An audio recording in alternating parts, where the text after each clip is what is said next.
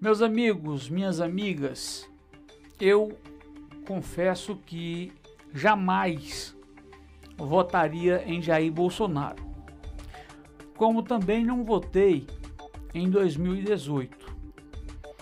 Mas dentro da minha decisão pessoal, da minha parcialidade contra Bolsonaro, o que eu não posso, de forma alguma, é mentir, é assustar, é tratar quem vota e quem simpatiza pelo presidente Bolsonaro como milicianos e bandidos.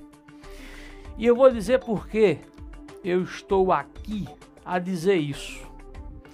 Escutem, assistam o que a jornalista Tânia Moraes, da CBN, diz sobre o ato 7 de setembro.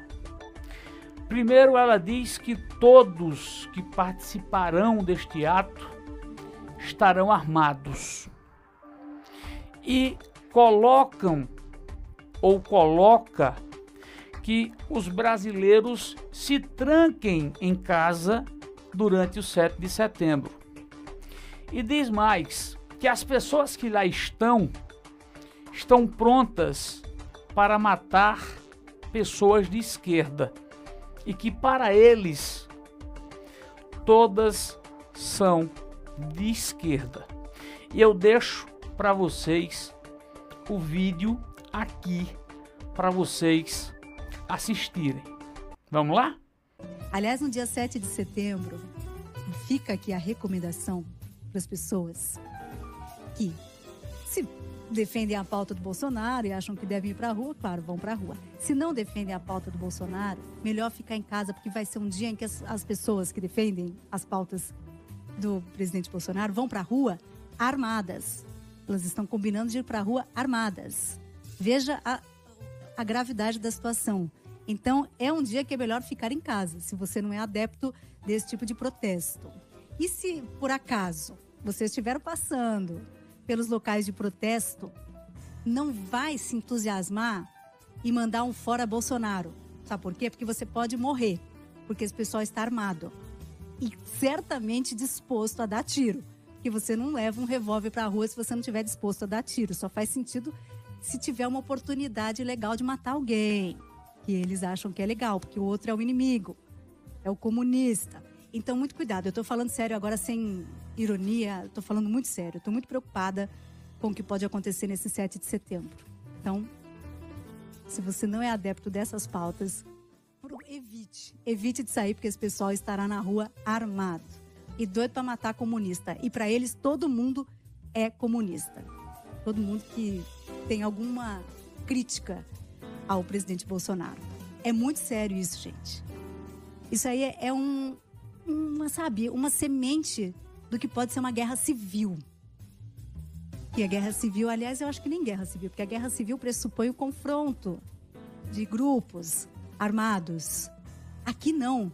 Aqui nós temos um grupo que enaltece a arma e que, portanto, sai armado, e outro grupo que não enaltece a arma. Então não seria nenhuma guerra, porque haveria ali uma, um descompasso, um desequilíbrio de forças seria quase um extermínio né, na cabeça desse pessoal. É melhor não sair de casa, tô falando. E se encontrar manifestação bolsonarista, passa batido. Não vai gritar fora Bolsonaro, porque o pessoal vai matar você. Tô falando sério. Tô falando sério.